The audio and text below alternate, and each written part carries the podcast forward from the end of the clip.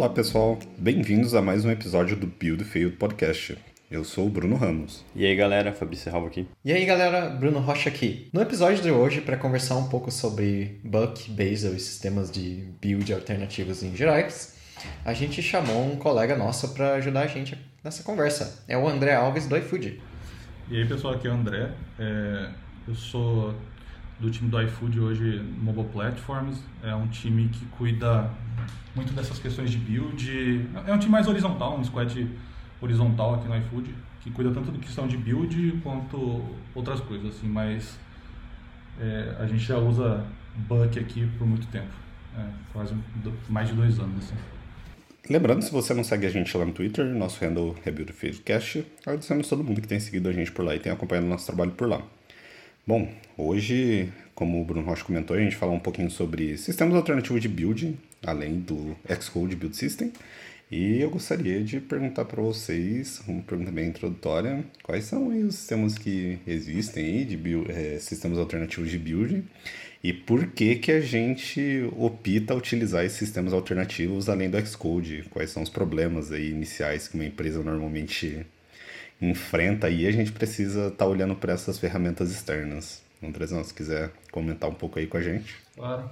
É, eu diria que existem três build systems hoje para produção, assim, porque existem outros que estão sendo desenvolvidos também, mas a gente tem o próprio do Xcode, né, que a gente chama de Xcode Build, que é o, o padrão da Apple.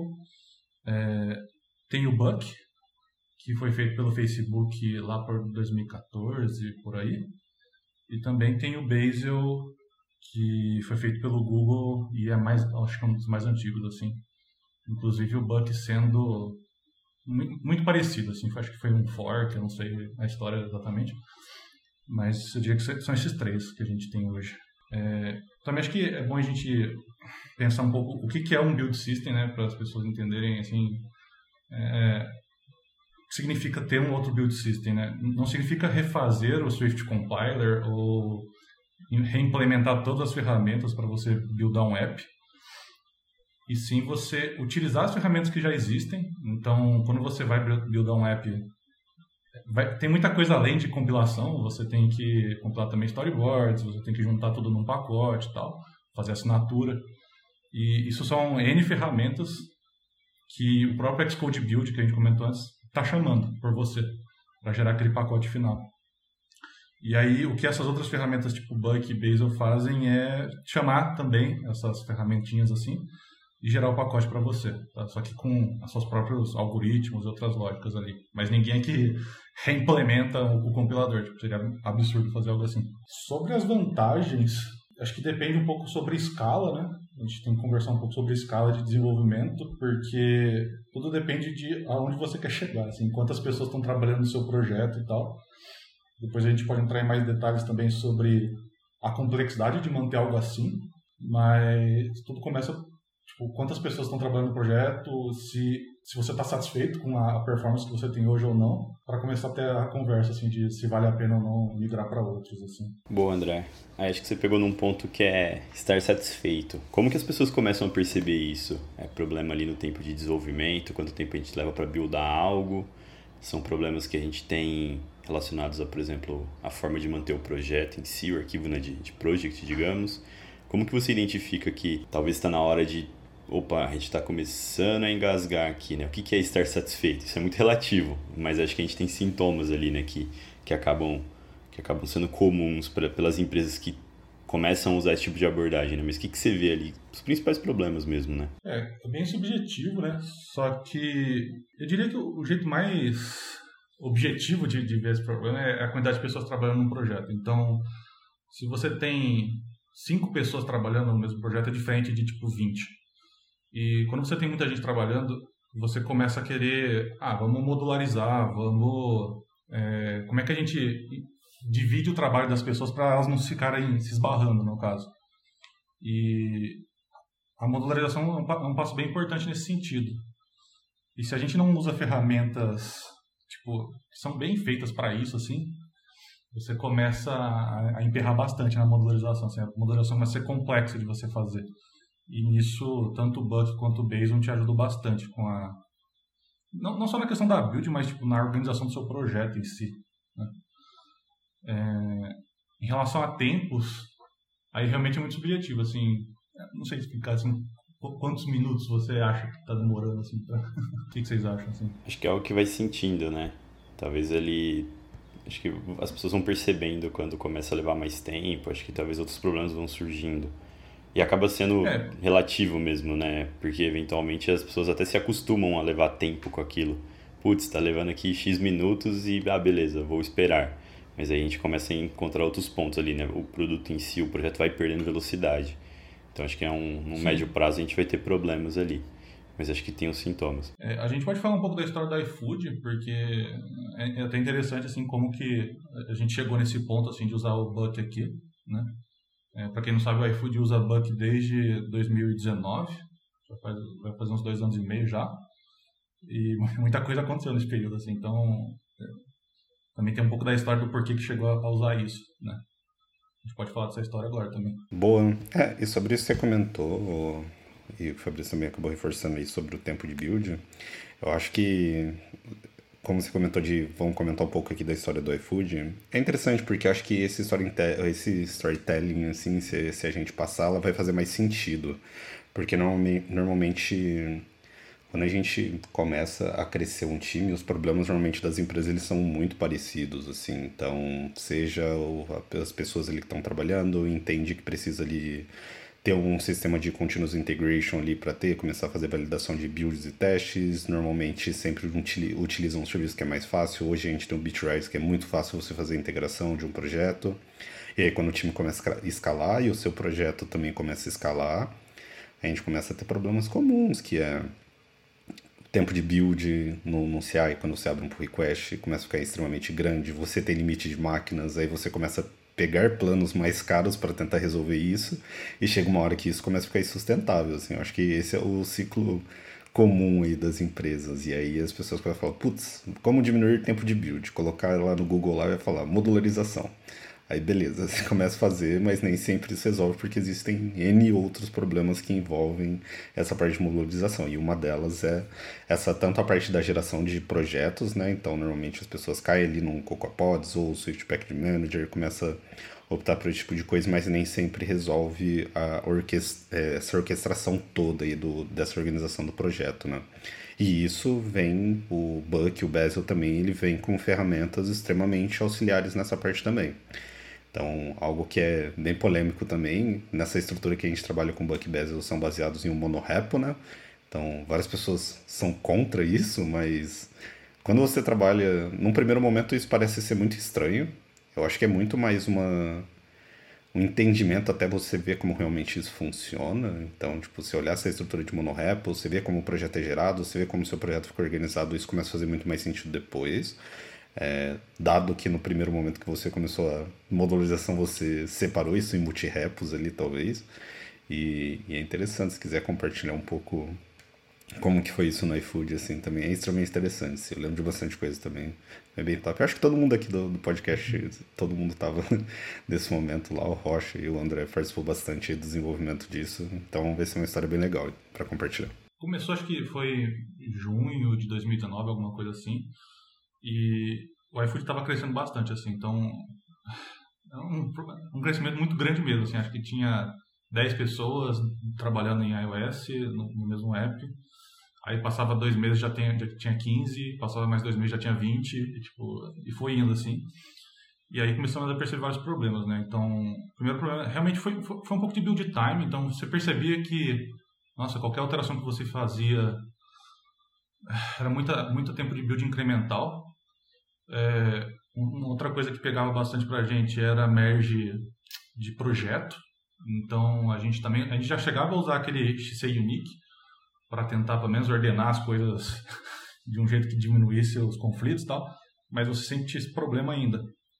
E acho que na época teve uma, uma certa pesquisa assim de ah, como que empresas do Vale, tipo, empresas que têm sei lá, 50, 100 desenvolvedores no mesmo app trabalhando lidavam com esse assunto e a modularização sempre foi um, um, ponto principal, assim, né? De ter vários modos, de, de quebrar em não, os squads terem, tipo, as caixinhas para eles trabalharem, né? E não ficarem se esbarrando e tal. E quando a gente começou a olhar o que, que o mercado tinha para oferecer, assim, é, a gente primeiro tenta ir pelo Xcode em si, né? Então, usar tudo que é nativo é, para fazer isso. E você começa a emperrar em certas coisas, né? Então, você vai usar Cocoa Pods, só que quando a gente está falando de alta escala, assim, você às vezes não fica tão legal assim você ficar dividindo o app em vários modos e tá usando pod specs locais para desenvolvimento. Você começa, mesmo assim, a, a, perceber certos perrengues assim. Você vê que a, a ferramenta não foi feita exatamente para isso, assim, tá? Tipo, para você fazer uma hipermodularização e tal. E na época o que chamou bastante atenção foi o Buck, né? O, o Bazel na época para a gente ainda não chamava tanta atenção por conta de especificidades do nosso projeto, então a gente pode até entrar em um pouco mais de detalhe disso depois, só que o Bazel nunca foi muito bom para código misto. Então, se você tivesse um código que tivesse tanto Objective-C, Swift no mesmo módulo, tal, é, ele não, né, ele, até hoje não tem regras que suportam isso oficialmente, tá? E era uma coisa que nosso projeto tinha como requerimento. Então, a gente acabou optando pelo Buck por causa disso. O Buck tem suporte para isso. E foi até o Bruno Rocha que implementou na época, né? Virou a chave, assim, uma loucura na época. E aí até hoje usando. É... Teve, trouxe vários benefícios para a gente, assim, essa implementação. E eu diria que o custo de manutenção dela no primeiro ano e meio, assim, até que foi relativamente baixo, né? O, o que ela trouxe para a gente, assim, o Buck em si? A gente parou de comitar projetos, Tá? Então, o Buck também não é só questão da build, assim, gerar um, um, um app, mas o ecossistema de desenvolvimento, os processos. Então, a gente parou de comitar projetos e o Buck começou a gerar eles. Tá? A outra coisa que ajudou bastante também foi na modularização em si, porque é, é muito fácil modularizar com Buck. Assim, tipo, o, o arquivo ele tem vários arquivos de configuração, né, que chamam Buck files. Tá? Esses arquivos eles são feitos com Skylark, mas é, é como se fosse um Python. E a gente consegue definir várias macros, regras simples assim para criação de módulos. Então, eu, acho que é até impossível ser mais fácil que isso, assim, criar módulos. Né? É realmente muito fácil. E tendo isso em mente, a gente começou a super modularizar o app. Assim, acho que também existiu vários desafios no começo. Tipo, os desenvolvedores também. Pouca gente tem conhecimento assim o que, que é modularizar assim é, o, o que, que vale a pena ter no módulo como é que faz APIs mais estáveis e tal e principalmente como é que você arranca coisas lá daquele super módulo seu do seu app para coisas separadas também um, baita de um desafio no começo porque você arranca uma parte e você vê se não consegue compilar, porque tem outra parte de outro lugar lá que você não percebeu. Tipo, era uma extension de dicionário que você começou a usar aqui. Aí você também tem que puxar isso. E aí você começa a puxar em outro módulo, e esse, outro módulo também precisava daquela extension, só que agora essa extension está num outro módulo que não faz sentido ela tá. Você modulariza isso de novo, então você começa a quebrar em várias partes e, e vai indo assim. Então o app do iFood começou com, eu acho que nessa época ali ele tinha no máximo cinco módulos apartados assim, tá? No monorepo. E hoje eu tirei o dado aqui, é, é meio absurdo falar isso, mas tipo, é verdade. A gente já tem mais de 800, tá? Tipo, módulos de verdade, assim, um, que a gente considera em Swift, assim. E não para de crescer, né? Então, um crescimento absurdo, assim, em relação de módulos. E eu não consigo imaginar como seria criar isso sem usar um Buck ou um Bazel, tipo, criando vários pod specs, assim, não faz sentido na minha cabeça, entendeu? E aí acho que, só, só olhando esse contexto né, dos podspecs, acho que a gente falou disso no de modularização, é, é o podspec hell, né, digamos assim, pod, podfile hell. Você vai tendo ali um bump toda hora, imagina você manter uma estrutura para atualizar a versão do módulo X que subiu agora, é impraticável, né? Acho que podem existir outras alternativas, mas pelo que a galera geralmente faz, não geralmente, né, mas pelo que a galera às vezes faz, é uma forma de manter ali, né? Manter as versões dos módulos. Impossível é. você manter um, um número muito alto, ficar olhando só para isso ali. Acho que é impraticável mesmo. É, uma coisa que é importante, eu até esqueci de falar no começo, mas desde o começo, assim, o iFood já utilizava essa questão de monorepo. Não é um monorepo, tipo, ah, aquele monorepo de verdade que você vê o Facebook, o Google usando, que eles colocam, tipo, a empresa inteira num, num repositório.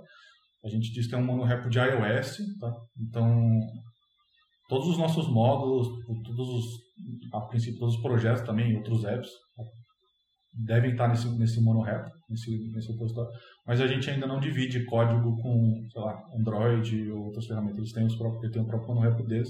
Apesar de ser um sonho no futuro começar a compartilhar código assim também. Tipo, existem outros desafios para fazer isso aqui acontecer.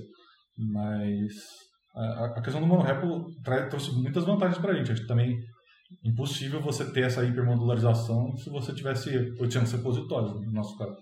Então, não, faz sentido. Eu acho que monorepo é uma das, uma das melhores coisas, independentemente se você vai usar Buck ou Bazel, enfim, qualquer outra coisa assim, ele traz benefícios por conta própria, se você quer ter mais de um módulo, assim, eu acredito. Já trabalhei em apps que a gente usava, a gente tinha cerca tipo, de uns 15 módulos, mais ou menos, só que cada um era num repositório, daí a gente integrava isso até com cartas na época. E esse bump hell aí realmente era um hell, assim, de, de, muito chato. Você trabalhar assim, ninguém gosta. Eu lembro quando a gente começou a fazer as coisas com o Buck no iFood, o, o principal motivador da gente querer fazer isso na época nem era tanto o tempo de build, mas sim a parte da geração do projeto. O pessoal tava fazendo as coisas com podspec, mas tava chegando num nível em que era impossível mais ter coisa com podspec. Você tinha que subir cinco arquivos para configurar o seu podzinho lá, daí você tem que mexer no podfile, que é um arquivo centralizado, ou seja, você vai ter conflito o tempo inteiro. E tinha 10 pessoas tentando puxar o módulo ao mesmo tempo, então o negócio estava muito difícil. Eu lembro que na época a gente tinha visto umas soluções só de geração de projeto também, e o pessoal falava bastante do, do Twist, que é uma lib open source para gerar projeto, mas a gente considerou que não, que não valia a pena, porque é, aquilo é um projeto open source de tipo uma pessoa ou algumas pessoas, eu não sei. Se você tem uma empresa de um bilhão de dólares, eu não acho uma boa ideia você jogar todo o seu core de desenvolvimento em cima do maluquinho na, na Lituânia lá, né? Então a gente queria algo mais profissional. Eu acho que eu acho que foi o Mentos na época que mencionou pra gente, ah, que no Uber, é, que era o nosso para quem a gente estava olhando na época, que eles usam Buck e tudo mais, e open source, a gente tinha tinha pego de lá. Né? Acabou sendo mais por, por geração do projeto e o, os improvements de build acabaram sendo úteis depois, quando, conforme foi crescendo. É, tipo, você usar essas ferramentas assim, elas te trazem muito mais do que o simples poder da build. Assim, é, é, é o processo de desenvolvimento mesmo. E Existem outros geradores de projeto até que a gente pode comentar depois, que acho que faz, fazem sentido, inclusive.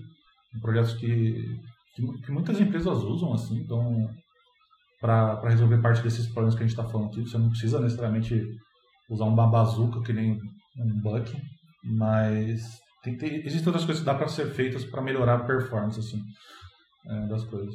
É, então já vamos entrar nesse assunto então. Que, que você recomenda, André, para melhorar a performance das coisas? Acho que é um tópico que a galera geralmente.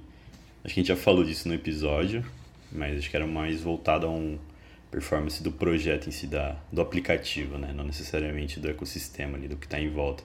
Mas o que, que você recomenda no geral? O que, que você vê de alternativa para a gente ter ganhos de performance nesse contexto, né? Tá. É, se eu tivesse pegando um projeto um projeto que já existe assim e eu tô com problemas assim de performance, o que, eu, o que eu acho que eu faria assim de começo? É, caso exista código misto no mesmo target, então você tem código Objective-C, código Swift, que estão no mesmo target, então você tem aquele bridging header, no caso, é, eu faria o máximo para mover isso para módulos separados. Você não precisa necessariamente acabar com o seu Objective-C, não, não, é isso a questão. É eles estarem no mesmo módulo, usando o bridging header, isso acaba com a performance de builds incrementais para absurdo, não importa o que você esteja usando, tá? É, além, além de dar problema com indexação, tá? Então, eu sempre achei que essa questão de código misto era a Apple fez o mínimo para isso funcionar, mas nunca foi algo que eles querem que você use para sempre, minha opinião, assim, do que eu vejo acontecendo com isso. Então, se você tem esse tipo de target no seu projeto, seria a minha prioridade máxima, assim, no mínimo mover eles para módulos separados, para targets separados. Então você deixa tudo que é Objective-C num lugar e tudo que é Swift no outro. Assim. E, e, só, só de você fazer isso, você já vai ter muita melhora caso você tenha esse, esse tipo de problema. É, a segunda coisa que eu faria também, isso não é tão, não é tão bom assim, mas assim, é, migrar storyboard para view code. Então, storyboard tem N problemas assim em termos de performance. O storyboard tem que ser compilado também. Tá? Então, é outra ferramenta que compila ele durante a build system mas ele também é um, parto assim, para problemas de, de merge, é, conflitos e tal. Eu, acho que já é meio consenso da comunidade, pelo menos de onde eu, de onde eu vejo conversas assim, que view code é mais o caminho, inclusive indo com SwiftUI aí para frente, né? também é view code. Eu acho que isso também já, já, já ajuda bastante. É, um outro ponto que é interessante, isso depende também um pouco do tamanho do seu projeto, é, dá uma olhada nas build phases que você está executando. Se você executa build phase desnecessariamente, então, por exemplo, a, a, forma padrão de você integrar o Swift Lint no seu projeto, toda vez que você dá command B, ele vai passar por todos os arquivos. Tipo assim, não, não, importa. E por mais que o Swift Lint até tenha um certo cache interno dele ali para tentar fazer uns no-ops tipo, por arquivo e tal, eu percebi menos no iFood é, que isso demorava bastante ainda para rodar. E era bem inútil, assim, porque eu não alterava nada, dava um comando B, tava lá ele rodando. Isso me deixava nervoso. Então, uma coisa que eu fiz com o Swift Lint aqui no iFood foi tirar o build phase dele e jogar isso num script à parte, que a gente executa num Git, num, num hook de, de Git, sabe aqueles é, pré-hook de, de commit, que aí basicamente a gente executa esse, o Swift Lint automaticamente na hora que a gente está commitando, nos arquivos que a gente alterou. É... Isso já ajuda bastante, assim, a gente só roda realmente quando precisa, SwiftNet. Existem outros candidatos também que, que eu vejo fazendo coisas a, a mais sem querer, então, tipo, SwiftGen ou RSwift, que são aqueles caras que geram código a partir de localization, um, XAssets e tal. Esses caras também tendem a ficar executando tipo, sem necessidade. Um, Aqui no iFood a gente também moveu eles para fora, mas se eu não me engano, o SwiftGen pelo menos tem uma forma de você integrar ele com build phase que ele verifica se você alterou alguma coisa para rodar. Então, é, não fica rodando de forma desnecessária toda vez. Né? Então, isso ajuda em mídia incremental também. E, por fim, eu diria também, eu usaria algum gerador de projeto. Então, existem geradores tipo Xcode Gen, tá? que eles são bastante usados até pela comunidade do Bazel. É, que existem vários níveis de integração. Assim, tem, tem, empresas que usam Bazel para realmente buildar, mas como o Bazel não tem regras nativas para geração de projeto, eles usam alguma outra ferramenta para isso. Então, o que eu vejo mais eles, utilizando lá é o Xcode Gen. E então você parar de comitar o seu projeto e começar a gerar ele. Tipo assim, é, independentemente do build system, eu acho que faz muito sentido, porque você para de ter conflitos de merge, tipo assim, nesse um projeto, isso é muito bom. Segundo que a tendência de você fazer esse tipo de migração é limpar muita variável inútil que você foi acumulando com os tempos no seu projeto. E você tende a ter uma, uma limpeza disso quando você está migrando. Você tipo, cara, por que isso aqui precisa? Aí você não põe, sabe? E você vê se continua funcionando e tal. E você faz uma limpeza também do seu projeto fazendo isso. É, eu acho que essas são as principais vantagens. E aí é uma questão mais também opinião minha. Se você está querendo modularizar, eu recomendaria monorepo. É, eu realmente não gosto, eu não gostava da época que eu tinha que ficar dando, tipo, eu atualizava um, um pod, alguma coisa assim, eu tinha que bumpar isso no outro repositório e eu voltava lá pro repositório principal para bumpar de novo. Então, não, não, é, é, um fluxo de trabalho que ninguém gosta de fazer. E, então, se você está pensando seriamente em modularizar as coisas, até se você for tentar usar CocoaPods ou, sei lá, Swift Package Manager, qualquer coisa assim, eu acho que MonoRepo faz muito sentido. Então, essas as dicas que eu tenho. Eu queria adicionar algo em cima do MonoRepo, que mais cedo o Brunão tinha mencionado o MonoRepo, daí ele, daí ele falou, ah, que tem gente que é contra isso, né? Eu já, já queria mandar aquela menção de que se você acha que algo situacional é, é algo de ser a favor ou contra, já, já tá todo errado o seu, seu pensamento, porque isso não é questão de, de uma coisa ser certa ou errada, assim, que tem situações que precisa de uma coisa e tem coisas que precisa de outra. Sim, exatamente. Se você se pega nesse, nessa questão, que é a principal, na minha opinião, assim, de, tipo, você tem que ficar comitando em dois lugares, você tem que ficar dando bump de versão em dois lugares, isso, tipo, é frequente, tipo, te incomoda, cara, você deveria dar uma olhadinha com, como o monorap funciona, assim, não tem como descrever, assim, você abrir um pull request que é atômico, assim, sabe? Tipo, todas as changes vão de uma vez só, é uma revisão que as pessoas fazem, isso faz muito sentido. Anderson, quais são as desvantagens de usar um sistema de build alternativo, na sua opinião? Cara, existe muita desvantagem, assim, é, do mesmo jeito que ele traz muita coisa boa pra gente, e inclusive eu não acho que o projeto do, do iFood hoje, que tem lá mais de 800 modos e tem até acho que mais de um milhão de linhas de código, é, faz, faz muito sentido pra gente, não consigo ver isso sendo feito de outro jeito, mas ele também traz muita desvantagem. Então eu teria muita consideração antes de ir para um caminho desse, é, quais são as desvantagens que eu penso assim?